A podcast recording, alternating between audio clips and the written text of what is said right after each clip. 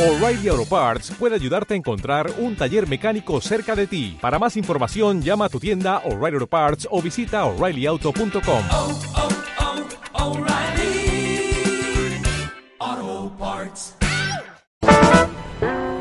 Llega otro domingo al mediodía. Tal vez madrugaste o por ahí recién te levantás.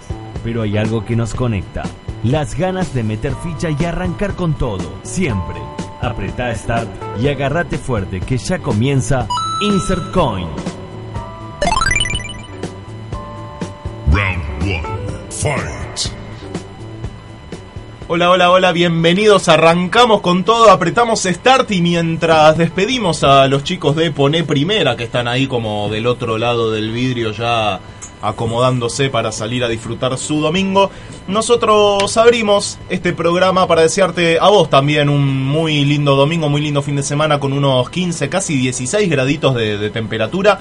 Acá en el oeste seguramente un poquito menos por la por la diferencia ¿no? que, siempre hay entre, entre lo que es el, Servicio Meteorológico Nacional de, Capital y, y acá, lo que, lo que vendría a ser Ituzaingó y Oeste ampliado. Pero hermoso, igual, la verdad, completamente despejado, muy poquitas nubes y hermosa temperatura para disfrutar un domingo. Francisco Catoni, quien les habla, acompañado como siempre, Matías Moya a mi derecha, Marcelo Cogno a mi izquierda y Nicolás Buco también ahí como ajustándose los, los auriculares recién llegado. preparando la transmisión de Twitch. Buenos días para todos. Y sí, como bien decías, qué lindo empezar a las 12 en punto. ¿Viste? Literal. Relojito. Hoy, hoy nos lo tomamos literal. Gracias obviamente a, a los chicos de, de Poner Primera que siempre nos entregan el, el programa en tiempo y forma. Y, A veces y nosotros bien arriba. el arranque, pero digo, hoy empezamos 12 en punto. Me Sí. gusta. Y tenemos Sí, mucho sí. material para hablar porque, eh, como saben, siempre están las noticias de 8 bits, las que estuvo pasando en la semana a modo de insert coin. Después vamos a estar hablando de nuestra microsección antes versus ahora. Sí. Y nos vamos a focalizar en una música que yo todavía no puedo comprender, no me puedo amigar, me cuesta mucho, que es el trap. Y vamos a compararlo con el hip A mí hop. también, me, me- me cuesta. Porque el, el hip hop para mí era más completo y el trap es como que es una moda. Pero por ahí no, por ahí el trap termina diciendo algo que yo no llego a, A ver, comprender. está de moda, pero bueno, es un género nuevo y por lo pronto llegó para A quedarse. ver, te- sí, a mí lo que me pasa con el trap, después lo vamos a ampliar, es por ejemplo el protagonista de la película del Ángel que pintaba para ser un actor bueno, de golpe se vol- volcó el trap y ahora es cantante de trap. Y nunca en su vida estudió canto y es como chocante a veces. Bueno, no se necesita saber demasiado canto para ser cantante de trap, bueno, ¿no? por eso te digo, pero tiene sus cosas. Después vamos a hablar en cine. eh, probablemente si nuestro columnista, el señor Sebastián Mangioni, está en condiciones de salir al aire, vamos a hablar de The Handmaid, The Handmaid Tale, The o el cuento Tale. de la criada. Gracias. Y si el señor Sebastián Mangione no está en condiciones de salir al aire, vamos a estar debatiendo lo que van a escuchar en Noticias de 8 Bits, que es eh, un poco de cine porque se viene Matrix 4, eh, Spider-Man ya no es de Marvel, que es de Sony, que más o menos tuvieron un problemilla de dinero en los arreglos y se determinó eso. Y para cerrar vamos a ir a una consigna muy interesante y que me gustaría que se animen inclusive a llamarnos o a mandar mensajes. Porque es una consigna simple y que sabemos que todos tienen al menos un placer culposo. La consigna del día de la fecha es cuál es esa canción que te genera placer culposo y para eso lo tenemos al señor Marcelo Cogno para que nos cuente a dónde tenés que llamar y cómo te tenés que comunicar. Muy, muy, muy, pero muy buen día para todos nuestros oyentes. Y sí, ¿cuál es ese placer culposo, esa eh, canción que tenés al fondo de tu lista de Spotify, Ujú. pero está ahí y cada vez que sale decís, ay, que no me agarre nadie escuchando esto, pero en el fondo te gusta, No, ¿sabes no, que te gusta?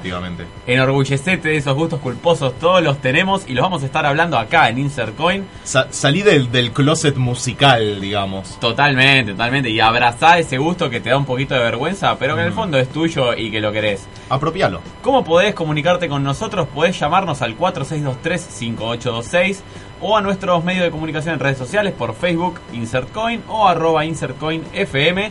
Y animate, mandanos algún audio, eh, te queremos escuchar, queremos conocer tu opinión y esos temas que Sí. te dan un poquito de vergüencita. Sácate la vergüenza y contanos que acá nosotros lo que se viene de nuestra parte va a ser fuerte, fuerte. Y si lo cantás un poquito tenés doble puntaje. Sí, sin duda. No sé qué te ganás, pero ya te vamos a idear un premio. Sí, sí, lo, lo- lo pensamos después. El, el- el premio viene, viene solo. Ya va a venir, e- efectivamente. Pero bueno, como bien decía Mati, recién ahora tenemos las noticias en 8 bits, nuestro No resumen quiero, semanal. no quiero dejar de presentarlo también, por supuesto, a nuestro operador Lichita Pisana, que si no después no nos va a tirar los, los audios mágicos. porque Hola. Se, se ofende. Hola, Hola, Lichita, querido.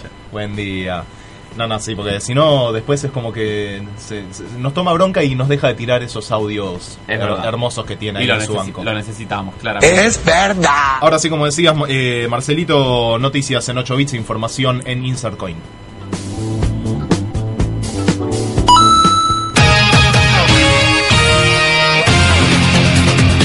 Graves incendios forestales en el Amazonas.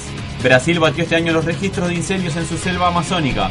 Entre enero y lo que va de agosto ha habido 72.843 focos detectados por el Instituto Nacional de Pesquisas Espaciales. Es la cifra más alta desde que en 2013 comenzaron a divulgarse estos datos. Ante esta situación, la gobernación de Amazonas declaró el estado de emergencia. La medida tiene por objetivo contener los incendios que degradan la floresta, nuestro activo más importante, afirmó el gobernador Carlos Almeida Filio. No solo eso, sino que además Francia anunció que se opone a aprobar el acuerdo entre la Unión Europea y el Mercosur tras la crisis desatada por los incendios en el Amazonas. El presidente francés Emmanuel Macron indicó que los motivos se deben a que Jair Bolsonaro ha decidido no respetar sus compromisos sobre clima y biodiversidad. A ver, todo bien, Macron, pero si hasta ahora no te diste cuenta que un mandatario completamente déspota, misógino y racista y sin respeto por los derechos humanos le iban a importar tres hueviños las políticas ambientales, no sé qué esperaba, querido. Se viene otro superclásico. Esta semana se jugaron los partidos de ida de los cuartos de final de la Copa Libertadores de América, que tiene como representante argentino a Boca y a River. El Xeneize triunfó categóricamente en la altura de Quito, venciendo a la Liga Deportiva Universitaria por 3 a 0, mientras que los dirigidos por Gallardo vencieron por 2 a 0 a Cerro Porteño de Paraguay en el Estadio Monumental. Con estos resultados todo parecería indicar que ambas llaves estarían cerradas y sería inevitable un nuevo cruce entre los dos equipos más grandes de la Argentina. Sin embargo, faltan 90 minutos por lado y el fútbol siempre da sorpresas. Igual, por las dudas, si sos simpatizante de alguno de estos dos equipos y vas a ir a la cancha, anda pensando en comprarte un chaleco antibalas y un casco, no sea cosa que vuelen piedrazos nuevamente y encima, como está la policía hoy en día, se les escapa una que otra patada ninja y según Pato Bullrich lo van a hacer para defender al ciudadano común. Macri vuelve a echar culpas a la oposición. Después de su recordado mea culpa tras su exabrupto por la derrota en las PASO, el presidente volvió al comienzo de su campaña y exigió que Cristina Fernández de Kirchner salga a hablar. El silencio no nos da tranquilidad, dijo, e insistió con que la escalada del dólar y del riesgo país son responsabilidad del Frente de Todos porque tiene una historia. Más específicamente, afirmó que el Frente de Todos tiene la responsabilidad de bajar esos miedos y esas inseguridades que tienen que ver con una historia, que tienen que revertir una historia, tomar, eh, que tienen que tomar posiciones más claras y reiteró que todos los candidatos deberían firmar la plataforma del FMI y además aseguró que no habrán más cambios de gabinete. Mientras tanto, Cristina Fernández continúa en Cuba visitando a su hija Florencia, quien permanece internada en La Habana con un cuadro complejo.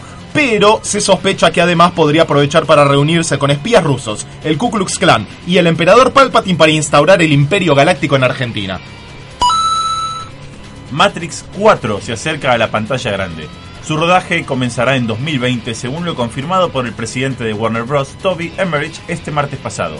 La película estará bajo la dirección de Lana Wachowski, una de las creadoras de la primera trilogía, como así también contará con la participación confirmada de Ken Reeves y Carrie Ann Moss como Neo y Trinity respectivamente.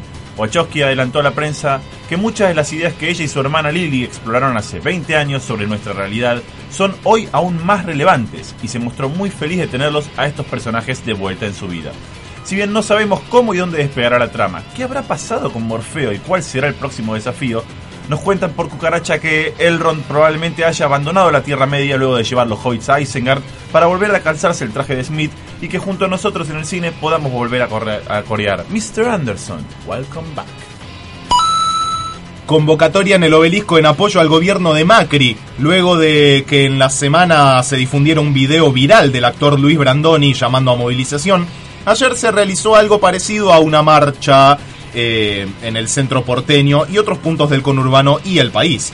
La principal movilización, por así decirlo, comenzó en el obelisco porteño y culminó en Plaza de Mayo con el presidente Mauricio Macri saliendo al balcón de la Casa Rosada y coreando Si se puede. En las redes sociales figuran tales como la mediática Naya Wada, de verdad tengo que seguir leyendo. Eh, Esmeralda Mitre, Babi Echecopar y Juan José Campanella manifestaron su apoyo a la marcha. Otro director de cine que realizó declaraciones sobre la marcha fue Steven Spielberg, el cual, luego de ver semejante reunión de sesentones perfumados con vasos de Starbucks y autos importados, dijo, ni en las dos películas de Jurassic Park que dirigí y las tres que produje, se me hubiera imaginado ver tanto dinosaurio junto.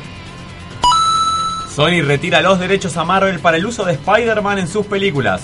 Tras una negociación fallida entre Sony Pictures y Marvel Studio, el miércoles se oficializó un comunicado que informaba que Spider-Man, interpretado por el ya queridísimo Tom Holland, dejaría de ser parte del universo cinematográfico Marvel. La razón de esto es un desacuerdo respecto a los porcentajes de las ganancias repartidos entre ambas productoras, así como el retiro de Kevin Feige, mente maestra de Marvel Studios, de la producción activa de las películas del joven arácnido.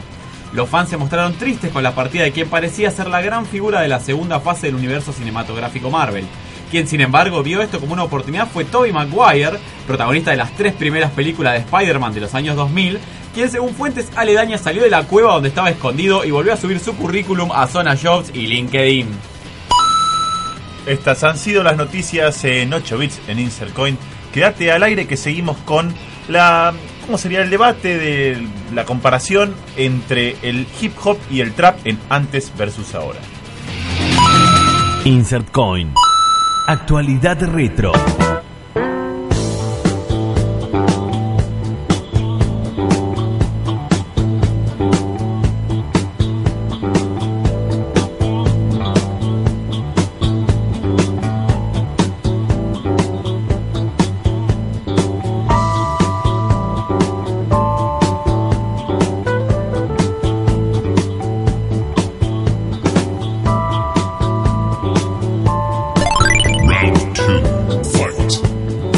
Segundo round en Insert Coin, continuamos con más programa para, como bien adelantaba Mollita, hablar un poquito de la comparación del antes versus ahora, lo que era el hip hop contra lo que es hoy el trap. Si recién te estás sumando al programa, te recordamos por supuesto cuál es nuestra consigna del día de hoy, que sería cuál es ese esa canción que para vos es un placer culposo, esa canción que sabes que en el fondo no, no es de las mejores producciones musicales que han habido, pero que a vos te siguen cantando o que te da un poquito de, de vergüencita admitir que te encanta bailarlo. Esa canción que cantás en la ducha, viste, cuando Sí. sabes que nadie te oye, que cantás cuando estás limpiando. Sí, Esa, eh, esa. es- eso suele pasar mucho cuando, cuando estás limpiando, ¿viste? Y te pones esa musiquita que, que- que a vos te gusta para eso, para acomodar un poco la casa y que en definitiva estás vos solo o sola en el momento. Ujú. Y bueno, ni hablar que si esa música es de hip hop o trap, bienvenido sea y la, También. la podemos empezar a debatir acá porque nos metemos un poquito en tema. Ajá. En lo que es la diferencia entre el, el rap y el hip hop de los 80, 90 y 2000 Sí. y lo que surgió ahora que es el trap, un fenómeno que acá en Argentina por lo menos debe haber surgido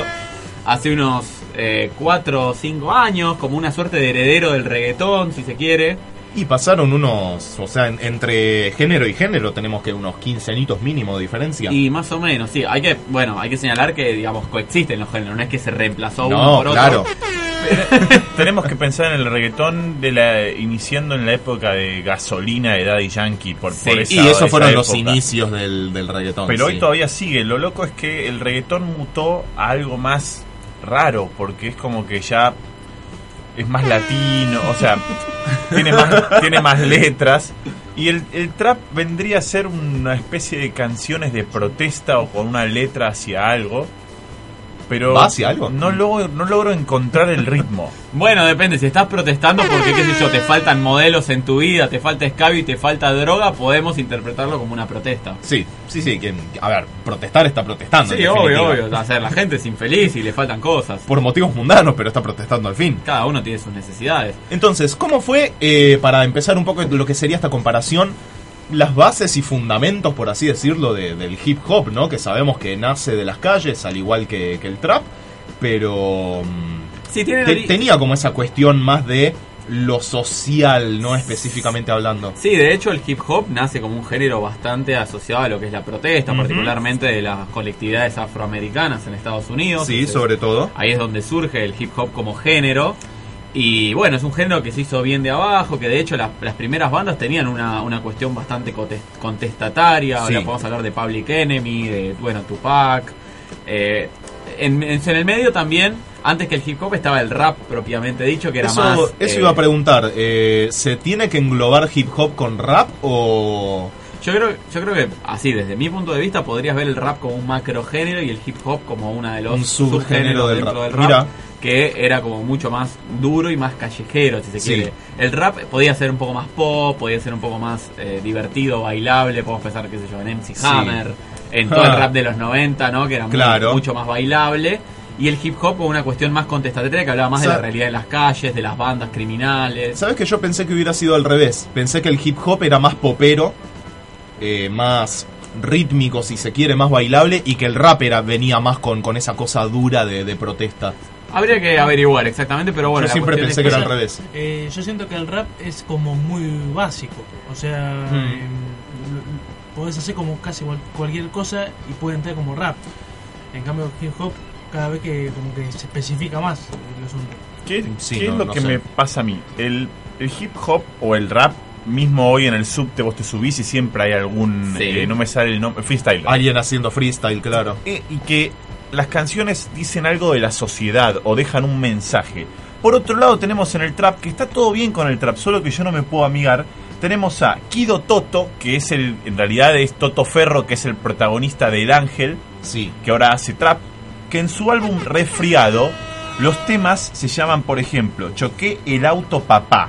Igual te quiero, Baila el funk, Niño moco, y el CD se llama Resfriado. ¿Qué me deja socialmente eso? Por- ¿Por, Sí, por- sigue. por qué me suena a música de, de nene de papá de Cheto Conos de... Choqué, ¿Qué? Choqué el auto, papá, podría ser el nombre de la, de la biografía del Chano de Tambiónica, ¿no? Sí, claramente. Pero, Me No, pasa esto, ¿no?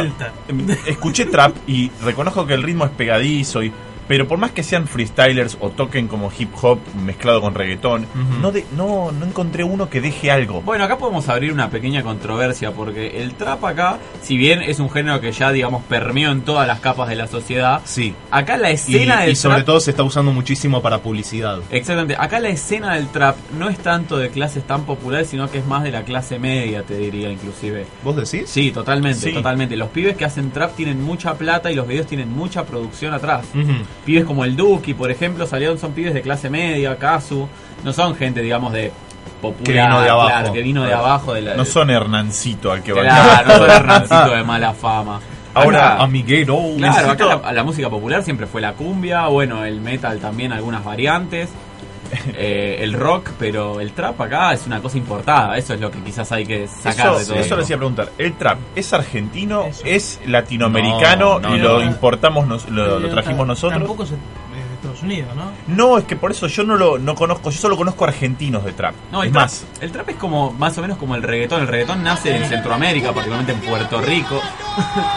en Puerto Rico es donde nace la gran escena del reggaetón con Sí. Daddy Yankee, que es una mezcla, no mezcla ritmos, digamos, caribeños con el hip hop, con cosas más relativas al dancehall y los ritmos relativos al reggae, por eso el nombre es reggaetón. Y el trap surge como un subgénero de cuando se empieza a mezclar el reggaetón con la electrónica. Sí. Y ahí es donde usan esas bases que quizás son casi no tienen, digamos, bajos, sino que son muy minimalistas. Y es mucho más lento además que, que muchos temas de, de reggaetón. Claro, tiene como otra cadencia, voces mucho más monótonas por Sí. momentos. pero entonces, como para ir cerrándolo, porque estamos comparando hip hop con el trap. ¿Tiene cosas del hip hop o solo el freestyler? Yo creo No, que sí. por supuesto. Yo creo que fundamentalmente sí tiene más eh, el trap, a mi entender o a, a mi oído, eh, más cercano a lo que es el hip hop y el rap que, Que el reggaetón. que al reggaetón. Es hip hop para centennials. Es que buena Muy, definición. muy posiblemente. Dejémoslo, me gusta, me gusta cerrar con esa definición. hip hop para centennials. Y veremos qué pasa con el hip hop, ¿no? Porque sigue, hay que ver si sale un nuevo Eminem o algo parecido. No te quedes sin vidas. Mete fichas con nosotros. Insert Coin.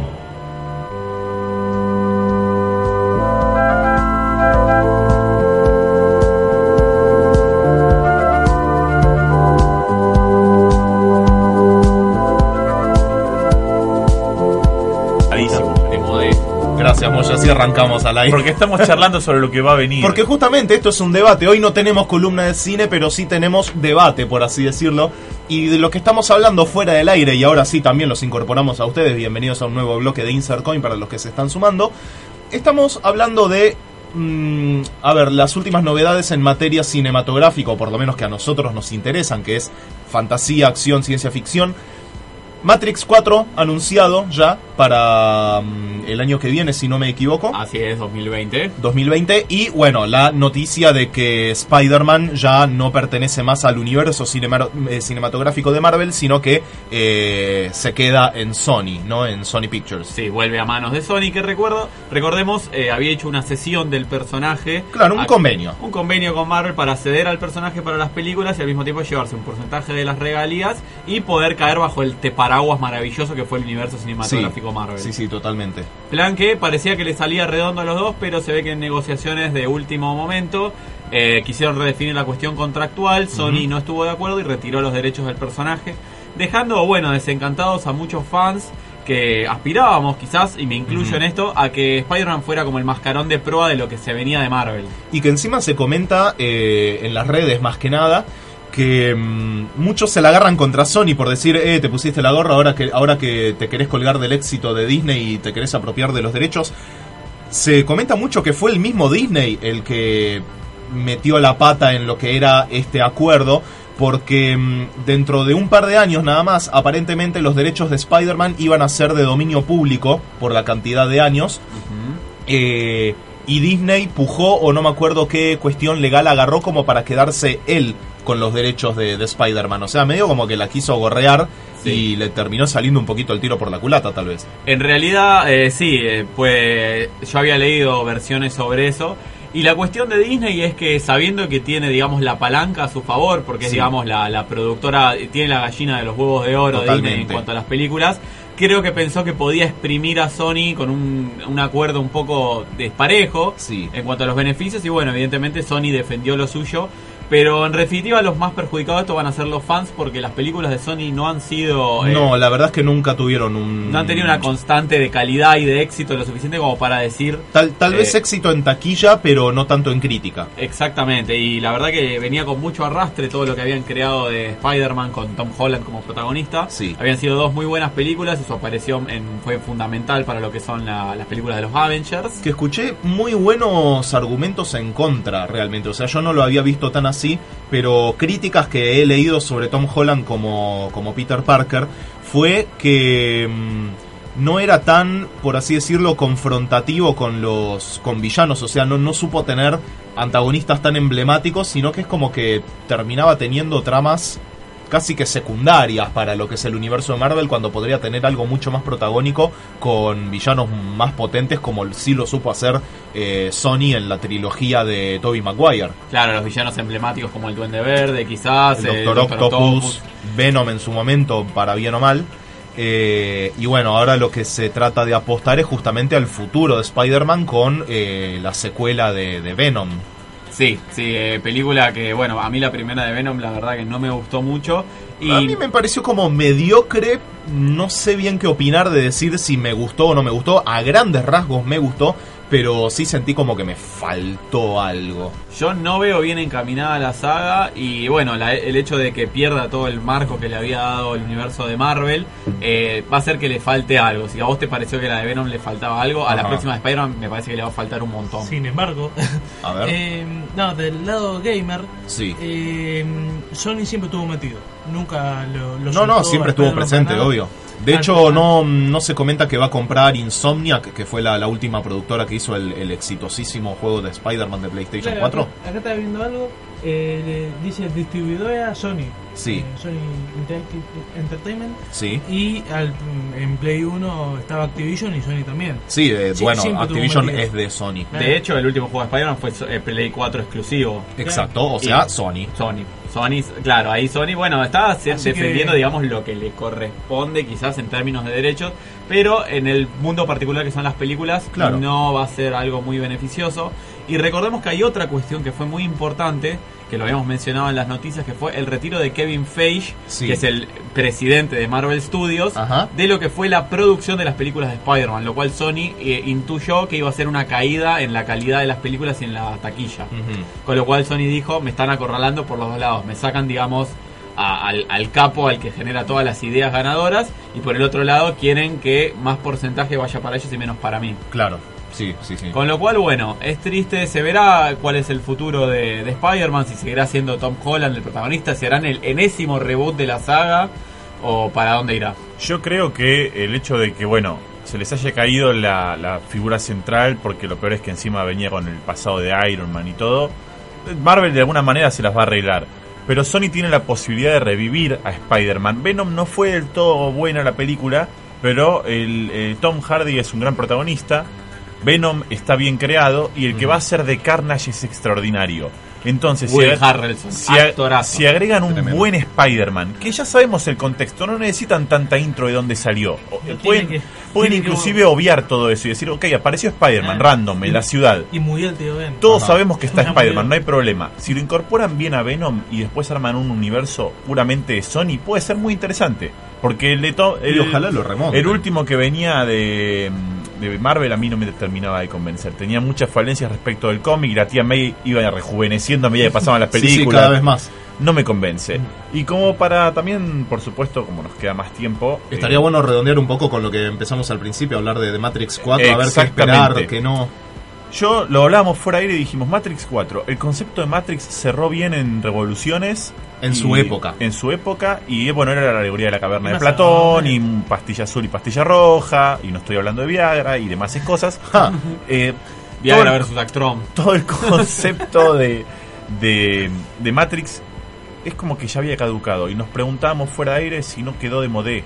Bueno, justamente yo creo que el planteo de Matrix de hombre versus máquina era algo, era un temor muy propio de los 2000 con todo lo de el, el- Con la revolución digital. revolución digital, el cambio, digamos, de, de año, que te acordás que en ese momento había sido como un gran Sí. revuelo, el cambio de siglo. Bueno, para muchos el, el cambio de milenio venía con cosas posapocal- eh, apocalípticas, mejor dicho, ¿no? Porque las, porque las computadoras no iban a poder procesar el 00 en las décadas y se iban a caer todos los sistemas universales.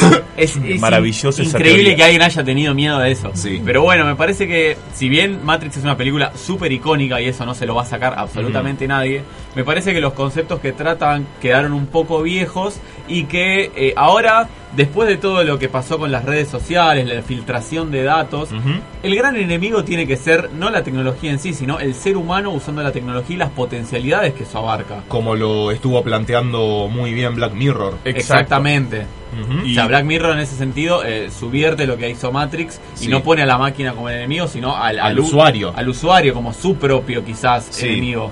Es muy interesante porque eh, la tecnología avanzó tanto que por ahí hoy ya no es eh, te puede ganar la tecnología, sino nosotros nos podemos llegar a meter demasiado en la tecnología y eso puede generarnos un caos como sociedad. Pero destaco algo que a nosotros no, o por lo menos a mí me deja con ganas de verla, y es que eh, Lana Wachowski dijo que muchas ideas que ella con su hermana pensaron en, en los 2000, Ajá. hoy son más aplicables. Entonces, si ella me está diciendo eso, que fue la precursora de la película y que tenía esta idea de hombre contra máquina, que aparte la guerra en Zion había terminado, o sea que no sé qué van a continuar. Bueno, pero en- a nivel historia había algo que estaba muy, muy marcado, pero como que lo abandonaron al final, eh, la idea de una submatrix. Eh, Hmm. El hecho de que todo, todo lo que estaba pasando, o sea, la Matrix normal era para contener a las personas normales. Sí. Sí. Y cada vez que aparecía un Chosen One, había una Sí. submatrix para los Chosen One. Ah, ya es como demasiado Claro, rebuscado claro. para. O es- no, porque cuando termina la test, eh, viste que en medio del quilombo le traen una cuchara. Sí. Claro. Esa, esa, ahí, ahí como que... Como una Inception de Claro, Matrix, esa le- adentro es le, le las están diciendo, pibe, seguís en la Matrix. Mira. Eh, pero bueno, la idea al final nunca se cerró. a mí me, Quedó como que no. a mí esto me encantaría que abierto. planteen esto que decís vos de imagínense que todo lo que pasó en Matrix nunca pasó. O sea que Neo en realidad, Zion en realidad es Matrix y todavía hay, eh, están todos metidos en cápsulas y el universo no es tan apocalíptico y la máquina funciona, pero es un mundo como este. Sí, yo creo que, o sea, le tengo, por más que como el argumento que yo daba de que la saga original quizás había quedado un poco fuera de, de tiempo. Me parece que eh, las Wachowski siempre han sido las personas súper creativas y con una visión súper vanguardista en un montón de cosas. Así que lo veo como algo que puede llegar a estar bueno. Es una de esas secuelas que salen mucho tiempo después del original, pero a cual le pongo fichas por la gente que está involucrada. Claramente, sí. O sea, y sabemos que ese tipo de personas con la inventiva y la creatividad que tienen siempre se pueden renovar, así que por ahí alguna que otra sorpresa nos, nos traen. Ojalá que sí. Eh, además sabemos que últimamente lo, todo lo que es nostalgia, reboots y ese tipo de cosas están muy en boga, así que... Ya empezamos con la nostalgia 2000osa, eh, ojo. Claro, Nos ya. estamos poniendo viejos, chicos. Me preocupa Ya que eso. pero- Somos la ficha que arranca tu domingo. Insert Coin por la Radio Pública del Oeste. Actualidad retro. Final round. Fight.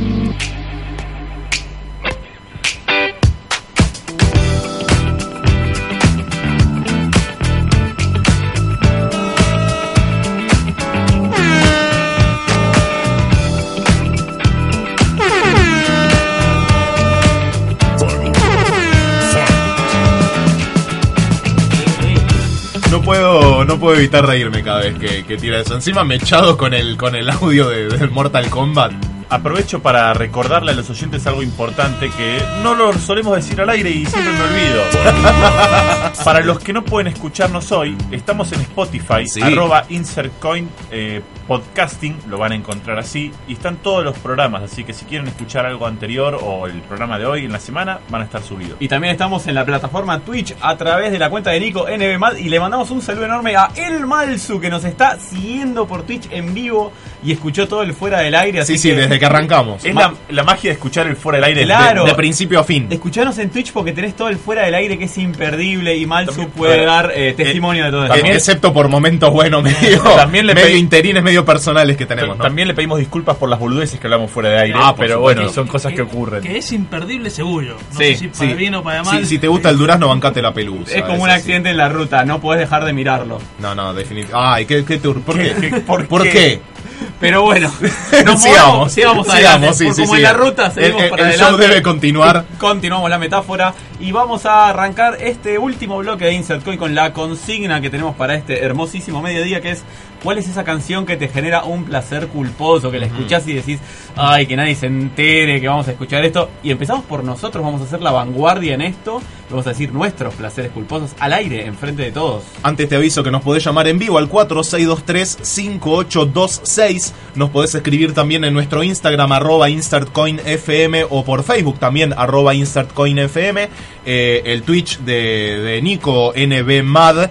O, mm, bueno, mandarnos un WhatsApp a los que nos conozcan, a nuestros numeritos personales y nos vas contando hasta si nos mandás un audio, incluso mejor. Oh, llamen por teléfono, Llama, dale. 5826 y nos contás al aire. Así es, vamos a repasar algunos de los mensajitos de nuestros oyentes. Acá Mati, tocayo tuyo, querido Moya, nos escribe y nos dice un osito de peluche de Taiwán de los Sí. auténticos decadentes. Sí, lo banco. Me dijo, nos cuenta una historia que él se juntaba a jugar videojuegos con un amigo, al Pokémon específicamente, y Sí. tenía una lista de canciones y su amigo se la baneó de tanto que la escuchaba. Ah, uy. Así que fanático, fanático, un osito de peluche. Mierda que lo pudrió. Cuando, cuando aprendí a editar videos, yo hice un video, una especie de machinima con un osito de peluche de Taiwán. Ajá. Así que eh, tan, Bien. tanta culpa no hay. Estás ahí, estás ahí en, en esa colina apostado también para luchar con él. Eh, Nati también nos escribe, saludo enorme para ella y nos dice, eh, con calma de Daddy Yankee es su actual Guilty Pleasure. Es, es muy actual, de hecho, sí. Mi amor Sime San Gil dice algo muy interesante. Yo, yo reconozco que llegué a la casa muchas veces con esta playlist Sí. y la banco porque para, para hacer actividades de ocio o de... no de ocio, porque por ahí no es lindo, pero Las digo... tareas de la casa. cualquier tipo de tarea que sea de laburo eh, te, te, te- ¿cómo se te relaja un poco. Ella dice, eh, Karina, Sí. Jimena Barón con La su princesita. canción, eh, la princesita. Jimena Varo. Jimena Barón, por supuesto, con la cobra y ¿Qué un te mix cobra? de cumbias clásicas para limpiar. Sí. Bien. La, bien. la lista de la Kelly, la famosa lista de la Kelly. Y se suma a Emma Mastropaolo y dice A ver. Let It Go de Frozen. Sí, Y que ella a veces sale del laburo y se pone a cantar Libre Soy porque empieza Sí, su fin de semana. o claramente. se- Y sí, es, es muy buena. Martín Basualdo, guitarrista del Aguante, le mando un abrazo gigante siempre cada vez que nos comenta eh, en la cocina. Ámame de Gilda. Jugate un cover, Basualdo. Claro, yo no, no, no, no le puedo bancar con esto porque para mí no sería culpable para nada. A mí me pasás Gilda y yo te bailoteo todo. Sí, sí, sí, coronita de flores y. Siempre. Y la rompemos toda. Siempre. Es un temón encima. Acá Miles y y amiga, le mandamos un saludo enorme y nos escribe, nos dice Guilty de The Rasmus. Muy Ah. 2000 su gusto y de hecho el mismo nombre Guilty significa Sí. culpable. Ya- así que ya de entrada. Dale que va. Noé Torres dice eh, Amor entre mujeres de Dalila y su amiga Claudia dice Vilma Palma. Para mí Vilma Palma Vilma eh, Palma no, no, no puedo, no, no, no me, no me arrepiento de nada. a de- menos de seguir a Vilma a Palma. menos que A hagas menos. un cover de un tema en particular de falsetes del pájaro. Yo lo hago, eh. Eh, sí, Si, me estás mirando a mí por algo, te lo hago. Sí, te estoy De- decime cuándo. Después lo hacemos por Después Twitch. lo hacemos a un, un vivo por Sí, Twitch sí. con covers de Vilma Palma. Eh, acá alguien que me pide por favor que no revelemos su nombre Mm, me dice ¿Por que- qué? y eh, cuestiones de privacidad y de ¿Qué- celo musical. ¿Qué dijimos desde el principio? Sacate la vergüencita. Acá Decilo. se respeta lo que los oyentes pidan, así sí, que sí, sí. quien no vamos a mencionar dice clavado en un bar de Maná. Pero eso no, a ver, clavado en un bar, oye mi amor, hay un montón de temas de Maná y yo los banco a Para mí, Maná es una gran, gran, gran banda y no merece ser eh, gusto culposo. No merece. Gracias, Licha. No lo merece. Aparte el batero de Maná la rompe Es toda. una máquina el baterista de Maná. Seguimos con más mensajes de nuestros oyentes. Acá Edu que sí. Sí. pone el pecho y me dice Laura no está de NEC. Laura y en no la está. playlist de Spotify, obvio que está I Want It That Way de los Backstreet Boys. Ah, Backstreet Boys. Tell me why.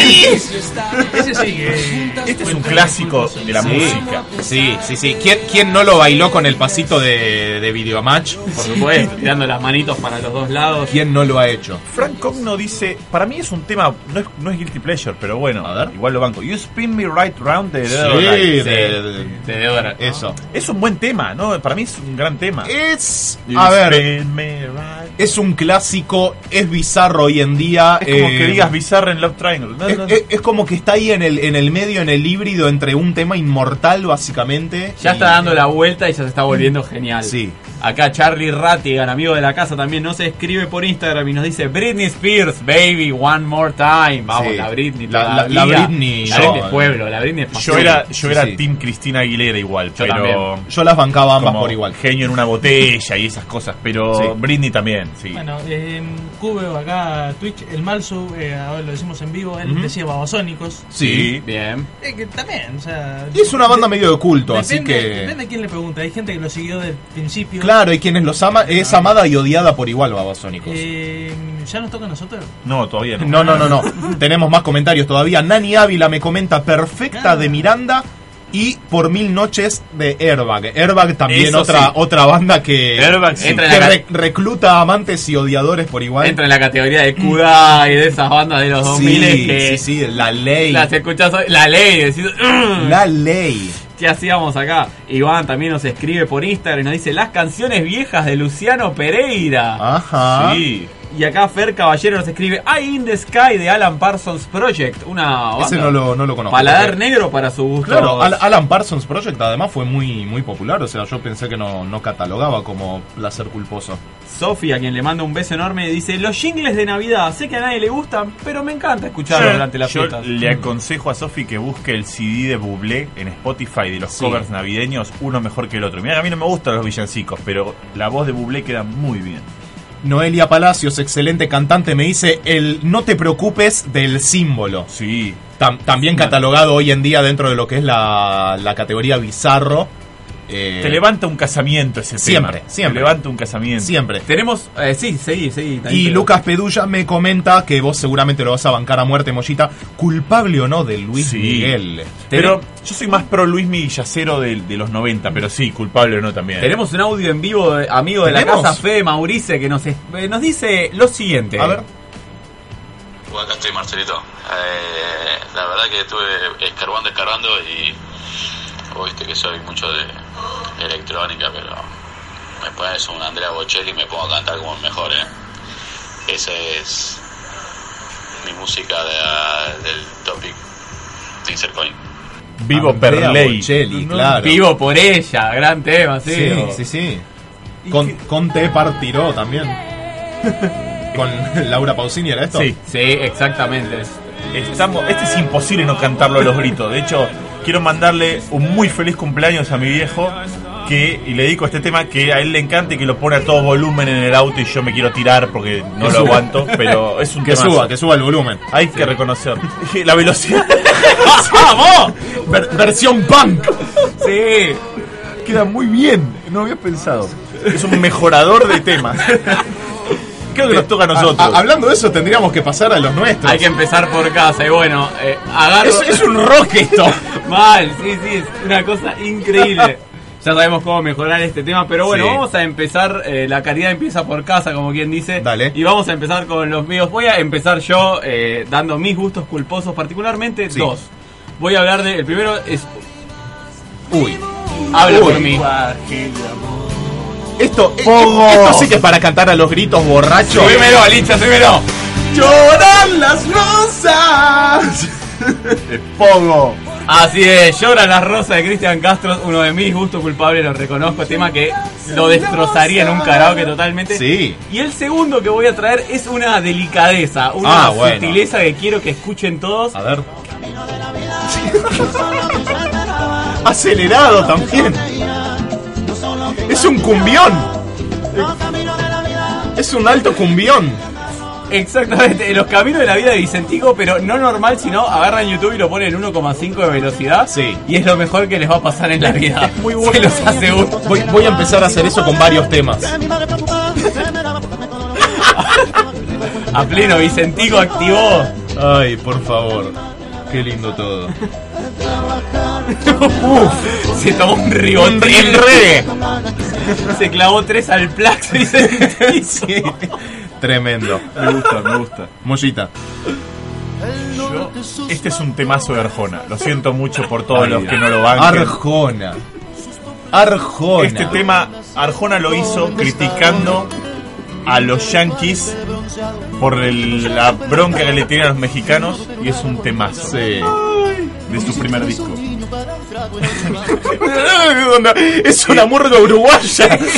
Y el otro y el otro tema que si Licha lo quiere ir buscando no tengo problema, lo ponemos cuando él me diga que está listo, pasamos al resto, que es eh, Luz Verde de Luis Miguel. Después pónganlo y van a ver lo que es. Pero mientras tanto me gustaría saber los del Tano. Ay.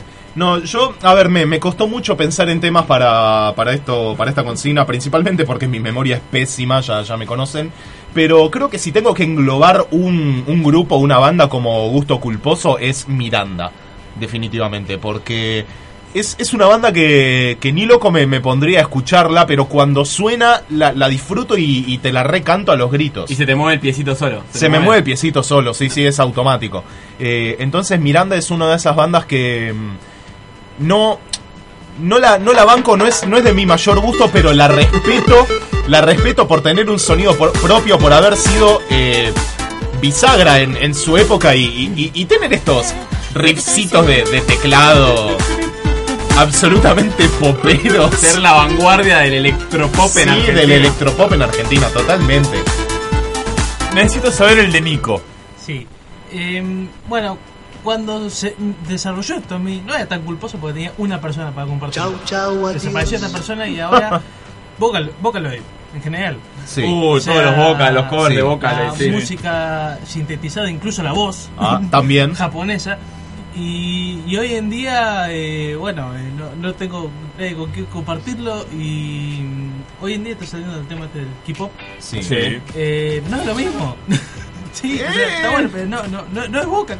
No, no es, y no es culposo para mi gusto. No, el el K-pop es tiene increíble. laburos muy grandes. Todavía me falta incursionar en, en eso, en el K-pop. Si. No sé si. Ay, ¿qué es esto? Esa es vocal. Esto es Esa esto es Nico. Vocaloid a pleno. No, no quise decir nada porque creí que no lo iba a encontrar. Ah, no, no, Yo les digo, encuentra todo. mira, sí. encontró. Busquen el tema que les dije, de cualquiera, busquen el CD entero Aries de Luis Miguel y sobre todo este tema que es extraordinario, porque la música, el jazz, todo, Luis Miguel en esta época es culposo pero es 100% bancable. Y ese tecladito funky de fondo Sí, sí, sí. Mirá la velocidad, queda mejor todavía. es heavy metal acelerado. Me gusta, me gusta. Y si nos quedó alguno más. Me, me parece que nos está acelerando porque ya nos estamos quedando sin tiempo. Lamentablemente hay un montón de temas que podemos pasar. Hay un montón de temas que podemos pasar, pero lamentablemente llegamos hasta el fin. No te quedes sin vidas. Mete fichas con nosotros. Insert Coin. Dale más potencia a tu primavera con The Home Depot. Obtén una potencia similar a la de la gasolina para podar, recortar y soplar con el sistema OnePlus de 18 voltios de Ryobi desde solo 89 dólares. Potencia para podar un tercio de un acre con una carga. Potencia para recortar el césped que dura hasta dos horas. Y fuerza de soplado de 110 millas por hora. Todo con una batería intercambiable. Llévate el sistema inalámbrico OnePlus de 18 voltios de Ryobi. Solo en The Home Depot. Haces más. Logras más.